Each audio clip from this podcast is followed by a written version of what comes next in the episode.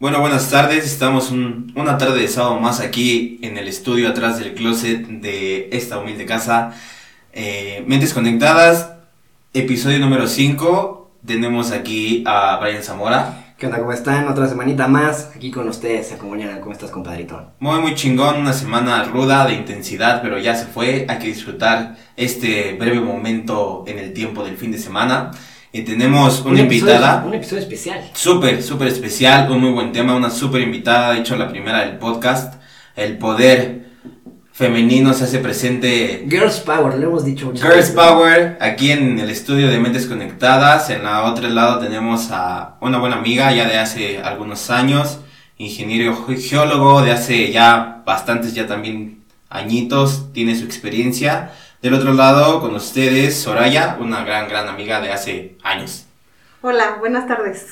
Hola, ¿cómo estás? Bien, bien. Gracias por la invitación. No, a ti, gracias por estar aquí con nosotros. Y pues vamos a tomar un tema de mucha preocupación. Bastante, ¿no? Y además como que... De terror. De terror. Sí, sí. Si no hacemos algo, sí tiene esto un fin apocalíptico, la verdad. Y cómo va a repercutir más que nada en nuestro país. Y ya lo está haciendo, ¿no? De hecho, tiene como que se acaba de salir el boom en redes sociales y demás. El tema de hoy es el agua. ¿Y el agua? ¿Y el agua a dónde está? ¿A dónde se está yendo el agua de nuestro país? ¿Y el agua, pa? ¿Quién se la está robando, güey? Pues está cabrón, ¿no? Es un tema muy político, güey. Bastante. Porque podemos decir que agarran el agua como moneda de cambio, güey. Pues sí. Entonces, está bien cabrón cómo, cómo afecta a zonas áridas y agricultoras de pues, endémicas aquí del país, güey. Por ejemplo, Chihuahua, lo que está pasando en Chihuahua es muy delicado, güey, porque en las orillas, a unos kilómetros, está la Sierra Tarahumara, güey. Entonces, ¿qué está pasando en Chihuahua con el agua de Chihuahua, güey? Me caen muy bien esos individuos. ¿Te cae muy bien? Son muy ¿Es de sabios, güey. Sí, claro que sí. Una clase, un repaso así rapidito acá de primaria y secundaria, el ciclo del agua, ¿no? Eh, el agua del océano, de los ríos, de los lagos, de las presas, demás, pues sube en forma de vapor, se precipita allá en las nubes y vuelve a caer, llena los mantos acuíferos, este, pues demás, los bosques, las selvas, los humedales, todo ese pedo, ¿no? Es como que algo, bueno, no como que algo, es una partícula muy única de nuestro planeta, lo que lo hace único, por eso La molécula polar. nuestro planeta es azul, por eso no sabemos si viene de allá afuera, si se originó en toda la evolución del planeta a través de la evolución del universo, pero bueno, tenemos agua, nos hace dichosos e incluso para el fluir de nuestro planeta con los demás ciclos biogeoquímicos como el del carbón, el nitrógeno, el del fósforo y demás, es indispensable el agua, ¿no? Es por excelencia lo que da la vida en este planeta y a nosotros. Nosotros somos 70, 80% agua, ¿no? Claro que sí, y tan solo en el mundo hay eh, está conformada de 70% agua, güey. Exactamente. Y bueno, y el pedo empezó en esta semana, bueno, ya unas semanas atrás, ¿no? De que empiezan a salir ahí en las diferentes redes que la infografía, que la, la noticia y que la historia preocupante. E incluso vi que un, este, un youtuber o, o no sé qué sea el, el, el vato, pero se llama Juanpa, tampoco sé quién sea, pero vi que sacó una, mm, su marca de agua, por así decirlo, que no, que está como, que su plus que él, que él está manejando es como un pedo de que, del pH del agua, ¿no? Ok. Y pues sí me quedé así de, oye, ese muchacho no se ha dado cuenta que hay un pedo muy cabrón con el agua aquí que pues todos se le están robando de diferentes manantiales y, y la onda o sea, no capea que algo está mal. Y aparte, después se hizo muy viral una parte de un screenshot de su perfil de Instagram donde dice que el muchacho es científico. Y yo me quedé, no mames, tampoco este güey sí es científico. Ya en internet todos son todo, güey. Todos son todólogos, güey, en internet. Sí. Ya puede ser quien quieras.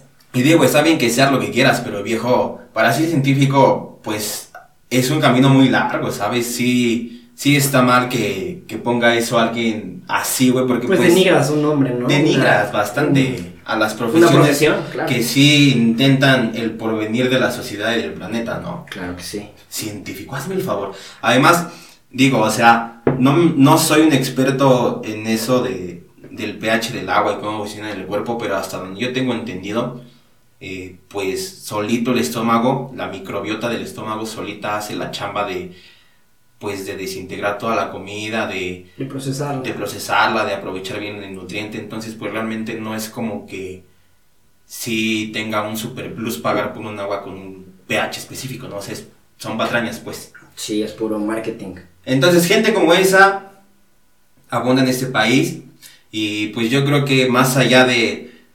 eh, bueno, es un pastel de todo, ¿no? El cambio climático está cabrón también en este país, en todo el mundo. Es una parte de, de lo que hace que se pierda el agua, pero también otra parte son esas empresas, pues, multinacionales que Acaparan. acaparan el pedo y vienen y nada más les basta soltar ahí un billete para quien no sé, pero concesiones y dame concesión y concesión y concesión. Sí, y claro, concesión. excesivas, güey. Y de repente, ¡pum! ¿no? Te quedas sin agua.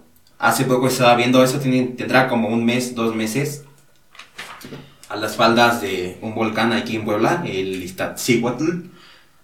La UNAM colocó una placa en, pues en memoria del agua que, que se perdió allá, era como que una zona de donde había mucha nieve, un pedo así. Era un glaciar. Era un glaciar. Sí, o sea, en México tenemos este glaciares en las partes más altas. Aquí no tenemos, obviamente, este, no estamos ni cerca de los polos, pero se genera, hay glaciares.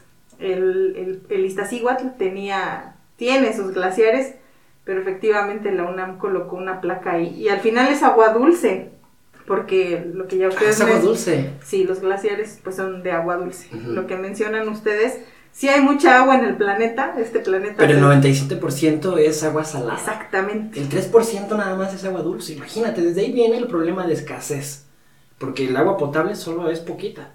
Así es. Entonces, esa, esa pequeña parte de los glaciares es muy, muy importante. Además de que este, tiene muchísima información de, sea, si hay gente que se dedica a estudiar los glaciares, porque esos guardan este, moléculas, guardan partículas de hace miles de millones de años que pueden ser estudiadas. Este, desafortunadamente lo que mencionas es, es real, la, la UNAM colocó esa placa, ahí este, no me acuerdo cómo se llama el, ahorita busco el nombre del glaciar, pero fue, aparte la placa al leerla es muy impactante por lo que dice, porque dice, este, casi, casi, discúlpanos, este, perdónanos y pues vamos a ver si no nos arrepentimos después de lo que estamos haciendo como humanidad, pero aquí vivió el glaciar y pues veremos después cómo nos va con las consecuencias. Qué triste. Bueno, ahí ya hay una deuda súper pendiente con el destino, ¿no? Pues, y pues, va a ser un. Un- ¿Cómo se.? Se va a pagar con creces, güey.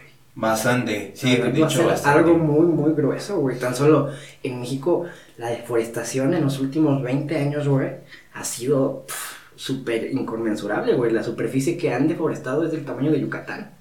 Imagínate ese pedo, güey. Entonces, no hay agua. No, no está. No hay árboles. No hay árboles. Para que que- agua. claro. La sequía está horrible y, sin mencionar estas empresas monstruo que acaparan y que obviamente hay muchísimo dinero de por medio donde los políticos les vale madre, güey. En el Congreso podrían hacer muchísimas cosas, güey. Resolverlo, pero no lo hacen, güey. Lo que mencionas de, no hay agua, yo me acuerdo mucho en algún congreso, precisamente este, en, al- si no mal recuerdo, no recuerdo el año, ya fue hace mucho, este, pero fue precisamente en el Instituto Mexicano de Tecnología del Agua, en el IMTA, que lo coordina con agua, es parte de, de- de uno de los institutos de, de este gobierno federal, decían, este, en el norte no hay agua, es que al norte no hay agua, en el sur hay mucha agua, siempre se dice eso, ¿no? En el norte no hay agua. No hay agua, pero no hay agua para quién. Sí, exactamente. Porque eh, las armadoras que están en el norte del país, el norte del país es muy rico en cuanto a recursos monetarios. Sí, claro. no estoy hablando de recursos naturales. Es muy rico. Y por eso decían en ese congreso, bueno, no hay agua, pero no hay agua para quién. Porque para las empresas que se dedican a, a utilizar mucho ese recurso, como las este, estas industrias armadoras de vehículos, que pues casi casi es así como compensar una con otra, ¿no? Hay- se genera empleo, hay exportaciones, pero no hay agua para la población, pero sí hay agua para esas empresas. Entonces esa es la pregunta. No hay agua, pero, ¿Pero no hay para agua quién? para quién. Pero para quién. Sí, y, y qué bueno que lo dices porque, por ejemplo, estaba viendo en la semana que de, de todas las empresas que uno pudiera pensar eh, aquí en México, uno de las empresas que más, donde más hay fugas de agua es en la de agua embotellada. De hecho, México es el país que más consume agua embotellada en todo el planeta, ¿no? Y consume incluso más que, pues no sé, estaba viendo que consume el doble más que España, el doble más que Francia, e incluso consume más del doble que el consumo de Estados Unidos. Y pues Estados Unidos es un país que tiene, nos, casi nos triplica la población, ¿no? A nivel nacional. Sí, totalmente. Entonces, estaba viendo las empresas y unas, las tres empresas que más embotellan agua aquí en nuestro país es Danone de parte de Bonafont, Coca-Cola lo hace con, con Ciel, la marca de agua Ciel, y PepsiCo lo hace con Epura. Se dividen los porcentajes, pero las tres empresas juntas forman el 82% de la producción de agua embotellada a nivel nacional.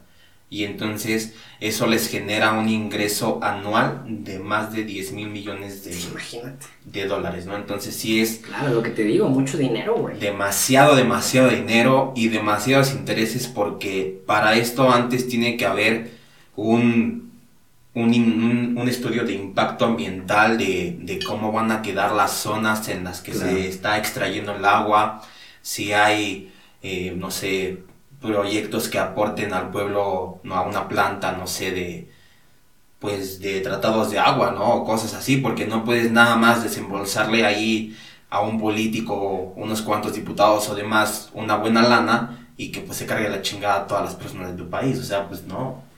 Una propuesta de la gente de Chihuahua, un ejemplo, mira curioso, y en Chihuahua, en la presa La Boquilla, está bien, están sufriendo bien cabrón, pero que, que, que- raro porque ahí hay una cervecera bien fuerte que está acaparando todo el agua y según esto había pues una propuesta de la gente donde se prioriza pues el derecho humano, ¿no? Al consumo potable. Entonces llevan más de ocho años, güey, que se lleva ignorando este pedo. Más de ocho años. Entonces, Mira, güey, yo creo que ahí este, también sí es mucho lo, lo- lo que hacen las industrias privadas, qué tanto les permite el gobierno. Efectivamente tiene que haber estudios de, de impacto ambiental y también este, no nada más a la industria, sino también a otro tipo de, de impacto se les pide o se les exige por normatividad, por ley, que restauren incluso después de, ¿no? Estoy hablando a lo mejor de proyectos mineros. Esos proyectos también ocupan este, de repente bastante agua. Impactan mucho en la calidad del agua. Este, y hay que restaurarlo. Se supone que tienen que remediar, se supone que tienen que hacer muchas cosas, pero bueno, a veces, a veces no se hacen. Pero yo aquí también pondría sobre la mesa, tú, tú como, tú como persona de, de- de a pie, de, de la Como población, ciudadano. como ciudadano normal, ¿qué tanto haces o qué tanto exiges para, sí, claro.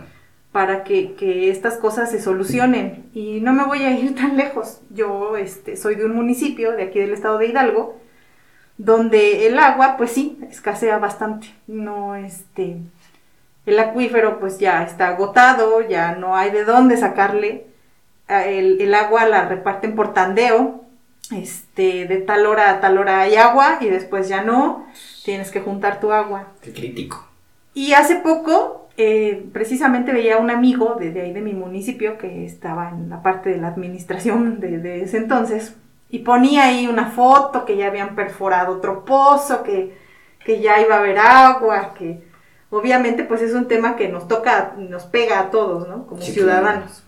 Sí, este, el agua es muy importante para, para que vivas, para que Sí. este, y, y entonces, este, yo le decía, bueno, ya abrieron otro pozo, pero tú dime si en mi municipio hay una planta de tratamiento de aguas residuales.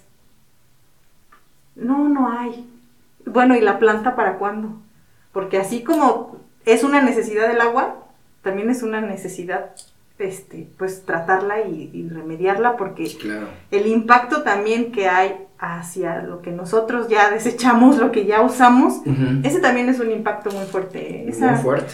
esa agua que, que anda ahí que desafortunadamente va a dar a los ríos, esos ríos luego también son fuente para otros. O sea, la- ¿cómo explicarlo? Eh, estos recursos hídricos, tanto superficiales como subterráneos, no conocen de límites territoriales. O sea, es decir, no se termina aquí en Pachuca y, este, Sí, sí, y ya claro. no les toca a los de... Si no hay fronteras para... Para la naturaleza no hay fronteras. Sí, no. La mugre se queda en el estado. El limpio va para el bosque. Entonces, eh, y, y de eso que mencionas, que estamos muy cerca de la Ciudad de México, de la zona urbana este, de la Ciudad de México. Desde la zona industrial. Efectivamente. Esa, toda esa, esa zona, por ejemplo, la zona de Tula, la Tula Tepeji, que está sobrecargadísima de contaminación, todas esas aguas residuales se van a un río, al río Tula. Río Tula. sí. Todas esas aguas residuales que también vienen de la Ciudad de México llegan a la presa, no me acuerdo, mm, espero no equivocarme, la Endó, todas esas presas que están ahí, y van a los canales de riego. Y todos los cultivos que hay en el Valle del Mezquital son regados por aguas residuales. Vaya. Entonces, también, pues tú consumes Pues triste, alimentos, con, con recursos que ya pues, no sirven, ¿no? efectivamente, y bueno, ya, ahí es meterse en otro tema. Sí, claro. Este, y hay mucho impacto también, hay un alto índice de cáncer en esa zona, este, y hay muchas tesis y muchos estudios en esa parte, pero es eso. Las aguas residuales de la Ciudad de México llegan al Valle del Mezquital. En el Valle del Mezquital la, la- la cuestión económica ahí es la producción agrícola y bueno, pues esas aguas son las que riegan esos, esos cultivos. Imagínate qué preocupante, porque va a llegar en el punto donde va a ser tóxico completamente, ¿no? Así es. Y ya no va a servir para nada. Y por eso digo este, que debería de ser primordial para los municipios o para uno como ciudadano exigirle a, a tus gobernantes que por lo menos haya una planta de tratamiento de aguas residuales. Así como pides agua, también pedir que traten esa agua que Sí, sí, sí, claro. Sí, porque como mencionan, por ejemplo, hace, igual en la semana estaba viendo que se, se removía un amparo de una empresa que maneja productos de agricultura, que su ingrediente activo pues es el glifosato, ¿no?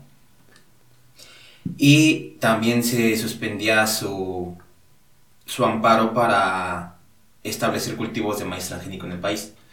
Entonces digo, wow, lo aplaudimos mucho porque sí es muy importante la, la conservación de las semillas endémicas de nuestro país. Puta, aquí el maíz es, es un árbol universal de la vida, de la cosmovisión de nuestras culturas. Pero, ¿qué tanto nos sirve que se prohíba el glifosato y el maíz transgénico cuando, como dices, ahora ya nos están mandando un chingo de agua bien contaminada para que crezcan los elotes, ¿no? Sí, sí, sí. O sea, pues no, es como que sí, esa parte de exigir a quien va a estar, de hecho ahorita es, es temporada de campañas, todos andan a madres visitando, haciendo un chingo de propaganda y demás, pues es tiempo de... Pura remambaramba, güey. Por maramba, pero güey, sí es tiempo de decir, oye vato, pues a ver tú qué traes en específico para el agua, porque la neta ahorita ya es un pedo de ya, ¿no? O sea, ni siquiera es algo que nos espera para el otro año o en cinco, No, o sea, ya. es de ya, güey. No, o sea, tú qué, cuál es tu propuesta en torno al agua, ¿no? Y creo que sí es muy importante esa parte. Aquí el estado de Hidalgo, en lo, en su totalidad, los 84 municipios, todos y cada uno de ellos se han visto afectados por el agua. Allá, igual de donde yo soy, allá eh, me dedico a la agricultura y demás. Y he visto cómo se han desaparecido desde que yo tengo, eh, pues trabajando por allá los 10 años, digamos unos 10, 15 años han desaparecido 5, 6, ¿no? Presas enormes, enormes, enormes, que fueron dedicadas a la agricultura y que no se le dio un buen manejo, que sí sabía la posibilidad de perder el agua, pero aún así, pues ganó ganó ese eso que siempre gana aquí en México que es soltar un poco de varo y, y de no decir nada y ya Maldito después vemos. capitalismo. pero así funciona viejo entonces sí ¿Y se trata dices? de exigir güey Eso que dices es bien importante porque en el, el 80% del país sufre un- una cierta medida de, de sequía, güey. O sea, imagínate, en todo el país sufrimos sequía, de tanto en tanto. Pero, güey, ¿hasta dónde vamos a llegar? ¿No? Ojalá que no vivamos tan lejos porque por ejemplo hace años allá por por África en un país creo que se llama es la República Democrática del Congo allá hace no muchos años el pedo del agua llegó tan cabrón que como dice Soraya, igual allá le empezaron de tal hora a tal hora se reparte, pero o sea, ya ni siquiera en sistema, pues para que llegara y la vieras a la llave. O sea, tan cabrón estuvo que tenías que ir a cierto punto donde estaban las pipas con tus cuatro cubetas que era lo que se le daba a las personas cada tercer día y ya, güey, hazle como puedas porque neta, pues güey, no hay agua, güey. Allá lo que sí dañó muchísimo fueron las industrias mineras, Sí, que sí. eso es una contaminación muy, muy bárbara para el planeta. Alguna vez llegué a, a encontrar anuncios de, de conferencias de minería ecológica y pues realmente eso, por más ecológico que tú quieras darle el pedo a la minería, pues es algo que imposible, güey. O sea, la minería siempre, siempre deja un tiradero, güey. Sí, pues es que imagínate, tan solo si lo ves, es un proceso para saquear recursos, güey. O sea que no es algo que ayude a, a la, a la naturaleza, al contrario. Y el pedo del Congo fue eso, una de, de eso fue el pedo de las industrias mineras, lo dejaron sin agua.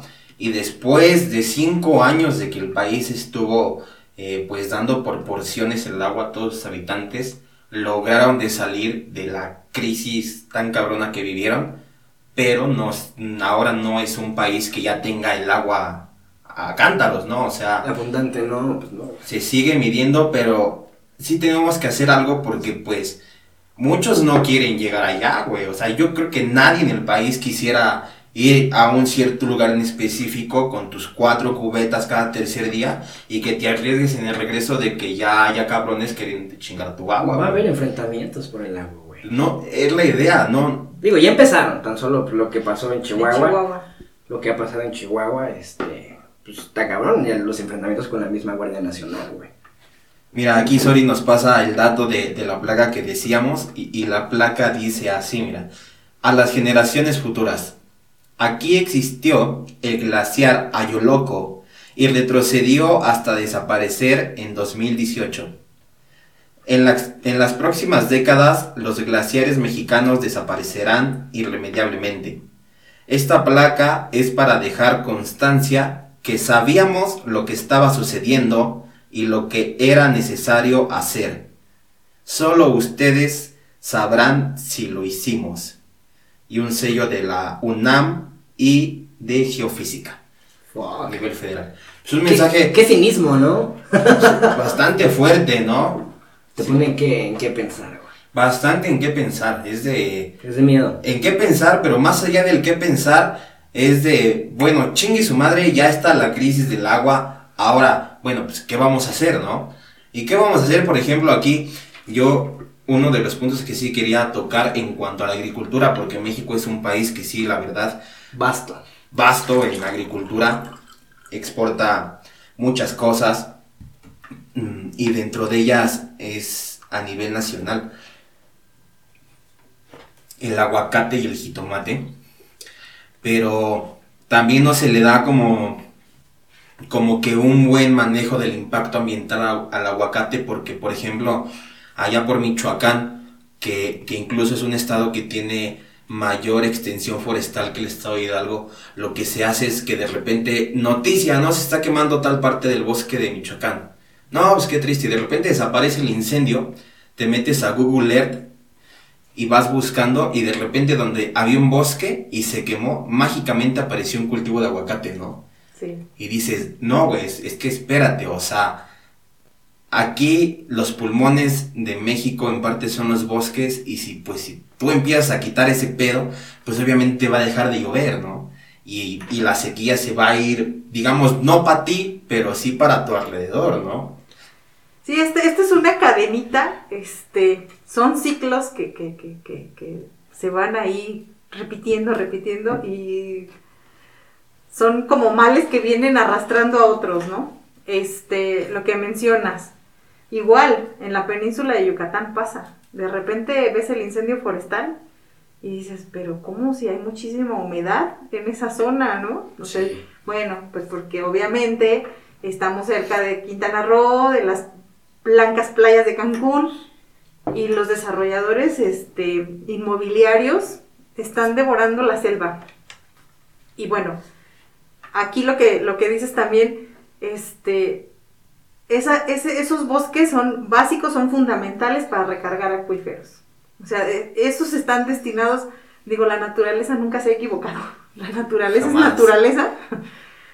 Y siempre, siempre, siempre que este, obviamente cuando se da todo este ciclo del agua, que llueve, todo lo que infiltra, toda esa recarga de acuíferos, pues es por algo, ¿no? Y obviamente estamos sobreexplotándolos y, y me voy a, ya me voy a dar un mal viaje con este tema. Este, fíjate. Es un mal viaje completamente. Deforestan, ¿no? Ya no hay, ya no hay recarga. Construyen una zona habitacional. ¿Qué quieres? Agua, ¿no? Para poder tener en tu casa.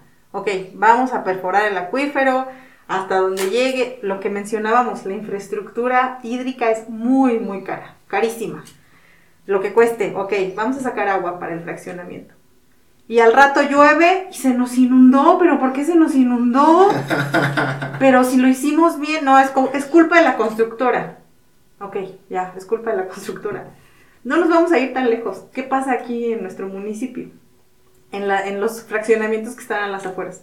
Siempre sabemos que se inunda. Siempre. Es la vocación natural del terreno. Ellos no te dije, la naturaleza no te dijo, ven y ponme una plancha de concreto y ponme Sí, claro. una plaza muy padre aquí. sí, Exactamente, sí, ¿no? Toda esa agua que baja, este, por algo baja, ¿no? Y por algo busca esa vocación. Este, ahora me voy a ir al, al otro extremo también. Cuando hay una sobreexplotación de acuíferos, ah, y está súper comprobado en los grandes valles del país, se empiezan a hundir, subsidencia. La subsidencia es el hundimiento natural del terreno. Bueno, la Ciudad de México es un caso extraordinario porque Bueno, en unos un años. lago. En unos años se va a hundir. Y eso también ha salido. La Ciudad de México está muy, muy estudiada en ese tema de la subsidencia. De hecho, no sé cada cuánto al año se va se va como que hundiendo ese pedo. Es cuestión de centímetros. Sí. Se va hundiendo. Pero eso también pasa en el Valle de Aguascalientes, en el Valle de Querétaro, en el Valle de San Luis Potosí. Y estamos hablando que hay muchas industrias también que están sacando agua de esos acuíferos. Y de repente tú ves ciertos fraccionamientos donde ya tienen las grietas enormes porque el terreno se les está hundiendo y las casas se les están abriendo. Entonces, ese es otro extremo también de la sobreexplotación del recurso agua. Y, y bueno, pues, este, por eso te digo que es como un efecto en cadena, Sí, claro. todo esto que, que, que, que pasa, ¿no? Este, tú tienes agua muy cómodamente en tu casa, pero al rato si ves una grieta, bueno, pues es porque estás en un valle Es que está siendo súper sobreexplotado. Y luego, bueno, también este, ya me voy a meter en temas un poco más escabrosos. Es lo que te decía, de repente hubo estudios para hacer un aeropuerto muy cerca de aquí. Sí, sí. Y sí recuerdo mucho una tesis de un compañero este, que hablaba precisamente de eso. Este, vas a poner una plancha enorme de concreto y ya no va a haber dónde recargue el agua. Ya no va a haber recarga para el acuífero. Y volvemos a lo mismo. El agua subterránea tampoco conoce límites. Si no va a haber agua para la Ciudad de México, tampoco va a haber agua para Pachuca. Porque estás afectando Sí. esa recarga de ese acuífero. Entonces va, va todo hilado. Es como un efecto mariposa. Sí, totalmente, ¿eh? Totalmente. Pero muy abrumador, ¿no? Pues demasiado, güey. Pues es que, ¿qué está- ¿de qué estamos hablando? Es un recurso de los más no sustentables que puede existir, güey, y el más importante. Sí, sin duda. Sin, más te- sin importante. temor a decirlo, la neta. Así es. Y pues creo que somos una bomba de tiempo, güey. Este pedo es una bomba de tiempo. Y está bien culero como todo yace desde el depotismo, el capitalismo y, y la corrupción, güey. Porque pues, volvemos a lo mismo, hay mucho dinero de por medio, güey. Porque hay soluciones. Según esto tenemos como... Hay una madre que está en, en Manhattan, en Estados Unidos. Se llama el Climate Clock Change. Es el reloj del cambio climático.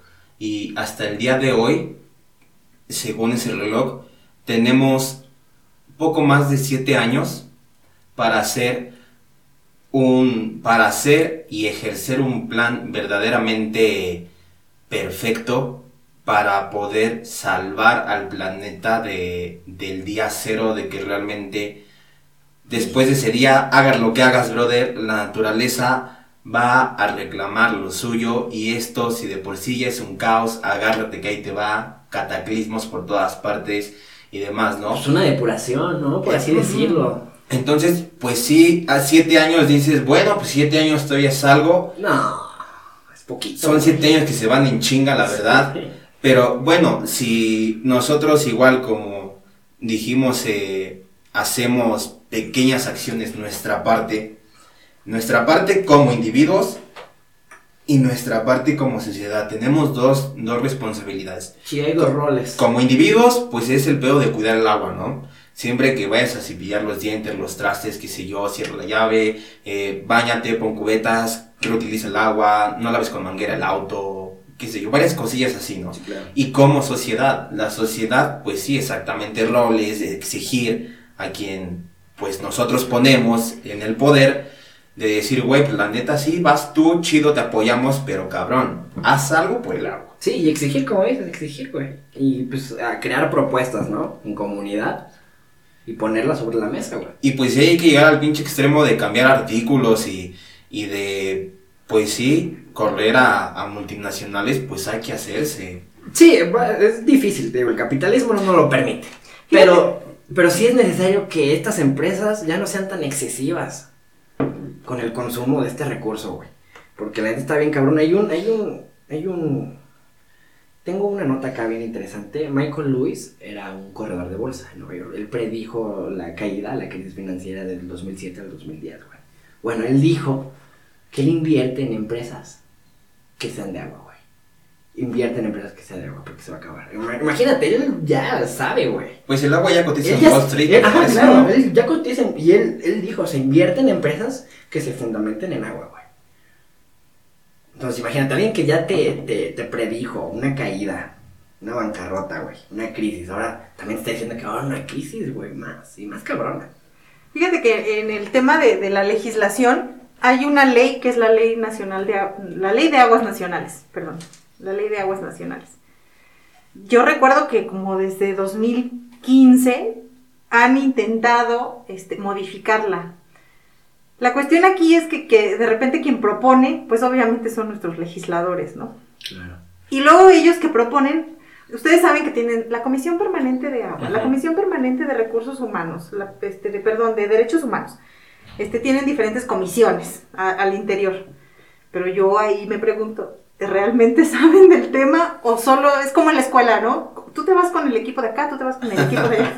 Y al final es un desmadre, sí, claro. Efectivamente, eh, esa propuesta de ley de aguas nacionales, yo siento que esa y muchas deberían de tener expertos en la materia. Obviamente, sí, mandan llamar, este, para eso está con agua, para eso está eh, el que ya les mencioné, el IMTA, para eso hay muchas personas especializadas. Pero de repente van y les dicen, mira, ¿sabes qué? Está, este artículo que quieres modificar no es viable por esto y esto y esto.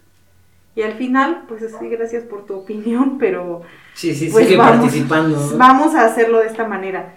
Eh, recuerdo que sí, hace algunos años estaban incluso este, varios eh, especialistas en el tema hídrico manifestándose en este tema de, de- de la ley de aguas nacionales porque de repente permitían ciertas cosas que no son viables para ni para el país ni para la población. Entonces, este, pues sí, ahorita que eso que mencionas, si mi candidato está en campaña, oye, ¿qué vas a hacer con el...? Porque tú les preguntas, ¿qué vas a hacer con el tema ambiental? Lámparas solares, este, calentadores solares. o sea, eh, vamos a reforestar, vamos a poner arbolitos en el, en el camellón. El camellón, No se trata de eso. Lo peor es que, ¿sabes quién te lo está diciendo? O sea, alguien que está a la candidatura de, de ser, pues, un líder, cabrón. Y te está, te está trayendo soluciones pues, estúpidas, de primaria, güey. te apuesto que si tú vas y tú le. y- o llega uno aquí a tocarte a tu casa y te invita al voto. Este, y te, y tú le preguntas eso, oye, ¿qué vas a hacer si te toca estar en la comisión este, permanente de, de agua? O te apuesto que no te vas a ver ni qué decir. Si tú le Mm. dices, ¿qué vas a hacer con el tema del medio ambiente?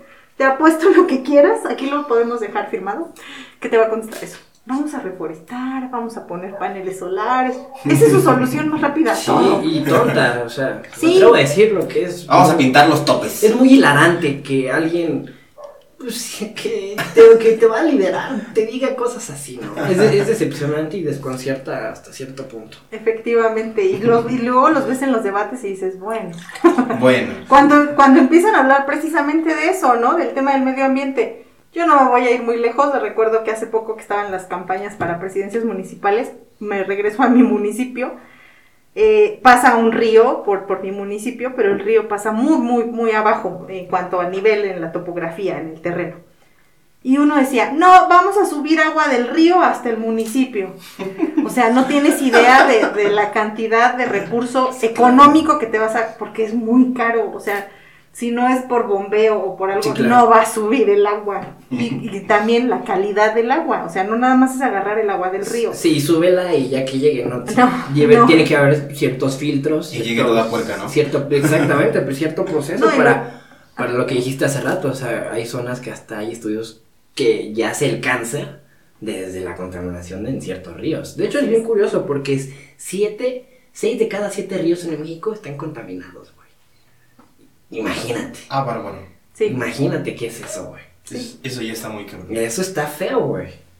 sí, sí, sí. Y, y es eso que les decía, ¿no? Esas aguas residuales que generan los municipios, o sea, tú dices, bueno, este, ya lavé los trastes, ya lavé los trastes con detergente, que el detergente no sé cuántos contaminantes también pueda traer. Y esa agua, pues tú ya le cierras a la llave y dices, ya terminé de lavarlos. Pero ¿a dónde se va? Sí, ¿a dónde se va todo ¿A eso? dónde se va? Tú dices, bueno, el drenaje pasa por aquí afuera de mi casa, este, ya, se fue. Y luego, tú no sabes si se va al río de las avenidas, si del río de las avenidas llega a, otro, a otra parte de un río donde la gente a lo mejor efectivamente no tiene el recurso a agua tan cerca y va y agarra agua de esa, pues para satisfacer sus necesidades Sí, en casa. imagínate. Entonces volvemos a la cadenita, ¿no? La cadenita de, de este de lo que haces aquí impacta en otro lado. El agua Sí. no conoce fronteras y este y sí, o sea, vuelvo a lo mismo. ¿Cuántas plantas de tratamiento tenemos en Pachuca? No, ninguna. Una. ¿Y qué tal? Y pa- pero estoy hablando ¿Pero para de la cuánto, zona no? Sí. urbana, Mineral de la Reforma, San Agustín Tlaxiaca, Pachuca. ¿Y los demás municipios? Sí, no, pues todo gracias. lo demás. Todo lo demás que. Con conocimiento de causa, yo te puedo decir que de los 84 municipios, con los dedos de la mano te cuento los que tienen plantas de tratamiento Qué triste. de Qué triste. Pero la unidad hace la fuerza, ¿no? Por ejemplo, hace poco, de este año de hecho, allá por Yucatán, hubo una zona, eh, no recuerdo el nombre del municipio, pero eh, estaba protegido, es un municipio de muchos cenotes, ¿no?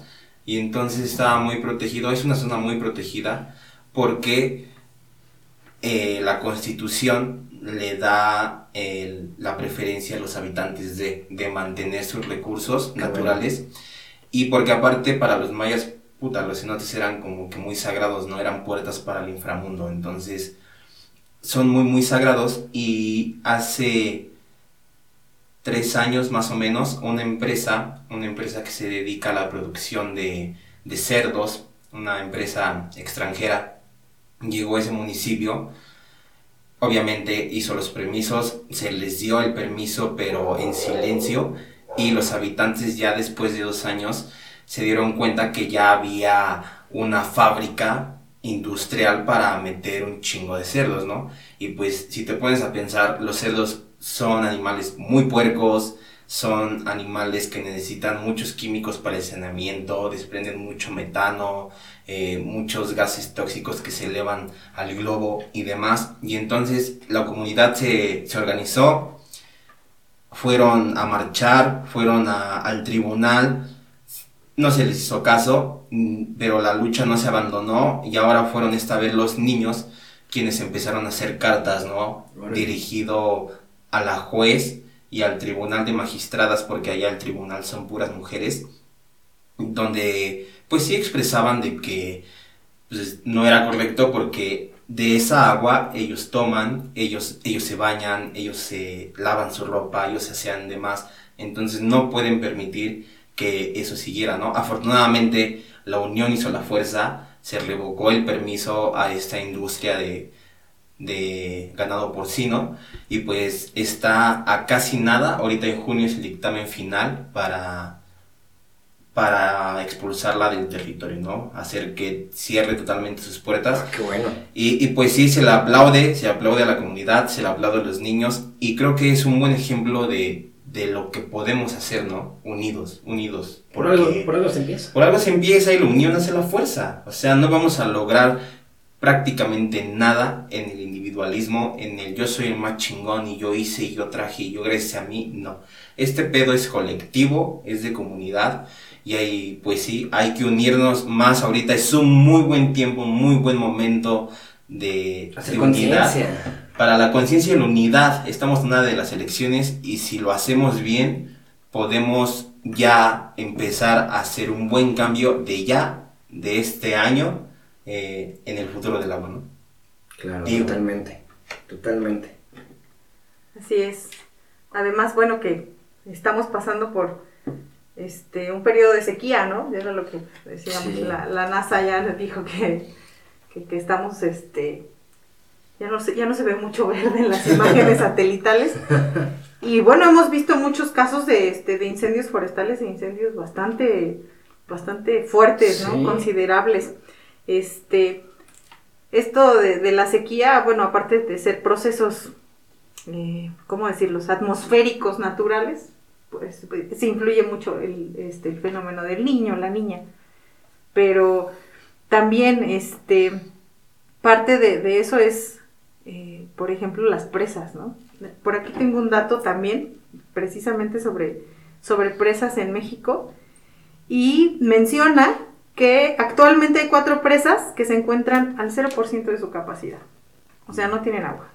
Estamos hablando de una en Hermosillo, la del Divino Redentor en San Luis Potosí, tres mezquites en Michoacán y la venta en Querétaro. Pero a nivel, o sea, general, en general, aquí yo tengo un dato donde dice que las principales presas de México están al 39% de su capacidad. Wow. O sea, el, tema está muy delicado y pues también vámonos, me voy a volver, es que, perdón que sea tan insistente con esto de, de las cadenitas, pero imagínate las presas que generan electricidad, precisamente por el recurso agua. Sí, no. Está cabrón. Y luego decimos, porque hay apagones, ¿no? Este, Sí, hay muchas preguntas que no sabemos las respuestas. pero si no hay agua que esté generándote en las, en las Sí, que te hidroeléctricas, esté trabajando. Pues te vas a quedar sin luz, obviamente, ¿no? y es irnos a, a la producción o de, de decir, bueno, no, ahorita perdóneme, discúlpeme, esta empresa este, no está produciendo al 100, pues vamos a agarrar combustóleo y vamos a agarrarnos de otras fuentes. Y es donde desmadran igual el ecosistema. Efectivamente, todo esto es una cadena y es un ciclo muy, muy feo, este, donde las consecuencias van una tras de la otra. Sí, la verdad que la, la, la industria es cancerígena hasta cierto punto para, para nuestro planeta azul. Sí da el bajón, ¿no? Cuando escuchas estas cosas así como que... Porque son reales, güey. Pero sí da el bajón y sí dan ganas como de decir, dime, ¿en qué momento Pasó. se pasó, güey? O sea, porque, pues, a mí me está tocando, a ti te está tocando, a ella le está tocando, pero realmente las decisiones se tomaron, pues, mal en el pasado, ¿no? Y eso es lo que está repercutiendo. Y lo peor es de que a quienes están afectando no tienen lugar en esa mesa donde se están tomando las decisiones. Quienes están tomando las decisiones son los de arriba y pues obviamente se basan desde la premisa de la corrupción y de, de- desde, pues, sí, el dinero, güey. O sea, no les importa más otra cosa que el dinero, güey. Les valemos madre completamente, güey. Entonces, como dices, es bien importante que se haga conciencia y que nos hagamos comunidad y que en conjunto podamos y exijamos, güey. Pongamos soluciones y las exijamos. Y sobre todo dejar de consumir Coca-Cola, güey. Y pues el agua embotellada igual es, está cabrón, güey, porque consumir agua embotellada eh, es un proceso bien feo, güey. Bien feo, güey. Y pues ahora sí que diría mi tío Marco Antonio Solís, ¿a dónde vamos a parar? Sí. Sí, sí, la verdad es que este estamos tra- estamos viviendo un estrés hídrico muy muy cabrón. Perdón por la palabra. Este, No, aquí, aquí, aquí es la casa, aquí podemos decir lo que Es un foro abierto. Es un foro abierto. ok. Sí, sí, es, es demasiada la, la demanda de agua. Vuelvo a lo mismo, o sea, la población es... Estamos creciendo demasiado. Este, vamos a crecer más. Las demandas de recursos van a ser más. Este, pero pues ya lo mencionaron, ¿no? ¿Qué tanto este, tú también vas a, vas a producir ese, efecto contrario. Sí, aportar algo bueno, darle un, pequeño equilibrio, ¿no? A esto, porque la neta nos estamos yendo cuesta abajo, güey. Y este pedo, pues, suena de película, pero va a desaparecer. Así o es. temprano. O al menos lo, lo que sirve va- va- se va a acabar. Un, un dato que me comentaba Soraya antes de que empezáramos el, el programa era de que durante el sexenio actual de la presidencia, desde que entró se hizo muchos recortes a diferentes instituciones pues medioambientales, ¿no? Que procuran el porvenir de los recursos de nuestro país. Y, y pues qué crítico y ojalá... ¡Qué poca ojalá- madre! la neta. pero ojalá que eh, antes de que acabe el sexenio o durante el otro, sea quien entra a la presidencia, pues pueda devolver ese, ese apoyo económico a todas las, no sé, a Semarnat, a Conagua, a INEGI en sus diferentes áreas que pues no gozan eh, de, Pues del de presupuesto que capital. deberían, ¿no? Exactamente. ¿Por qué? Porque la ciencia sí es un papel muy fundamental, más en temas del agua, mucho, mucho, mucho. Eh, hay investigadores que me han dado algunas conferencias ahí en la escuela, unos que otros maestros que igual han trabajado en comunidades donde el agua realmente es un problema, pero también no todo es malo, o sea, aparte de que evidencian lo que está mal ahí, también proponen, ¿no? Decir, no sé, a lo mejor no podemos aventarnos una, algo industrial para el manejo de aguas residuales, pero sí podemos utilizar estas plantas, ¿no? Que, este, no sé, Pues se tan llevan el metano del agua. Exacto, o, tan solo ejemplo, la tecnología así, ¿no? que pueden crear, pueden crear filtros, güey. O sea, la tecnología ya está muy avanzada como para inventar filtros que te funcionen y conviertan el agua residual hasta, no sé, potable otra vez. Hay Digo, muchas es un buenas sueño, ideas. ¿no? Hay muchas buenas ideas en este país, la verdad. México tiene muy buenos científicos, son muy, muy, muy buenos, cada quien en sus ramas. Por eso Pero- mucha gente se va, güey, de México. Sí, claro, porque aquí nos aprovechan. ¿no? Aquí no hay la oportunidad, güey. O te matan, güey. O te matan. Hay muchos defensores de recursos naturales a los que desafortunadamente han matado, ¿no? Este, hablamos desde los protectores de la mariposa monarca hasta este, defensores de bosques. Este, sí, sí, esa parte del, de este, de los recursos eh, que se asignan a las dependencias que están encargadas de, administrar, de, de cuidar, este, han sido drásticamente recortados. Este, el medio ambiente yo considero que no es una prioridad eh, y bueno, este, a título personal, sí creo que el hecho de construir una refinería en una zona de manglar, bueno, Es una pendejada. Sí, hay que decirlo. Bueno, Es que es una pendejada, la verdad. el tren Maya, bueno, también, este, estamos hablando de una zona... El aeropuerto que se iba a hacer y no se hizo. También. Es una zona, el, el tren Maya, la, la península de Yucatán es única, o sea, es única en su tipo, desde la población hasta la geología del lugar. Sí. Este, yo no entiendo cómo van a pasar por encima algo tan pesado cuando el suelo es, es, este, estamos hablando de una roca que no sabemos si te va a aguantar todo eso y que abajo hay un montón de agua, ¿no? Sí, imagínate. Ahora, imagínate lo que podría pasar, ¿no? Pues un gran accidente de tamaño colosal, güey. Y si le meten ingeniería de punta, ah, bueno, ok, que le metan ingeniería de punta, ¿no? Que, pero que sea buena la ingeniería, que, que pongan, este, Es una muy buena logística, ¿no? Porque pero si estamos con temas de austeridad, bueno, pues entonces, este, no, no creo que esto lleve a algo bueno, pero sí, sí, los recursos este, están muy, muy sacrificados para, para las dependencias, en este caso con agua. Eh, ellos administran, o sea, ellos deberían de tener muchísimo recurso, porque administran desde los grandes, este, las presas, hasta los, las concesiones más pequeñas. Entonces, claro. Ellos son los que deberían de tener muchísimo recurso y muchísimo presupuesto para, para poder desempeñar sus funciones como deberían. pues, una regulación igual. Porque, pues, sí, no, no puedes darle vida a algo y matar algo, ¿no? Para matar algo para darle vida a otra cosa, no, güey. Entonces, vamos a preocuparnos por lo que realmente es nuestra prioridad, que es nuestra gente, ¿no? Zona agricultora y pues ni pedo, güey. Así que es lo que nos tocó. Eso es lo que nos tocó. Tristemente es lo que nos tocó, pero sí es encontrar el equilibrio porque no se le puede estar jugando al ojo por ojo porque al final de cuentas el sujeto termina muerto y pues vale madre, ¿no? Mira, papá te vas a quedar es- con el, como el burro de las dos tortas, ¿no? Sí. Sin ninguna. Sí. Sin ninguna. Efectivamente. Entonces sí, sí es un tema bastante este, amplio, Polémico. muy polémico. Y sí, el agua al rato, bueno, este, va a ser, va a ser todo un tema y todo un caos, lo que bien mencionan. Y para los que tenemos hijos, también es así, ¿qué te estoy dejando? no? A ¿Qué las estoy- generaciones. Claro, ¿qué te y eso es bien importante. Imagínate el futuro que se va a quedar para las siguientes generaciones.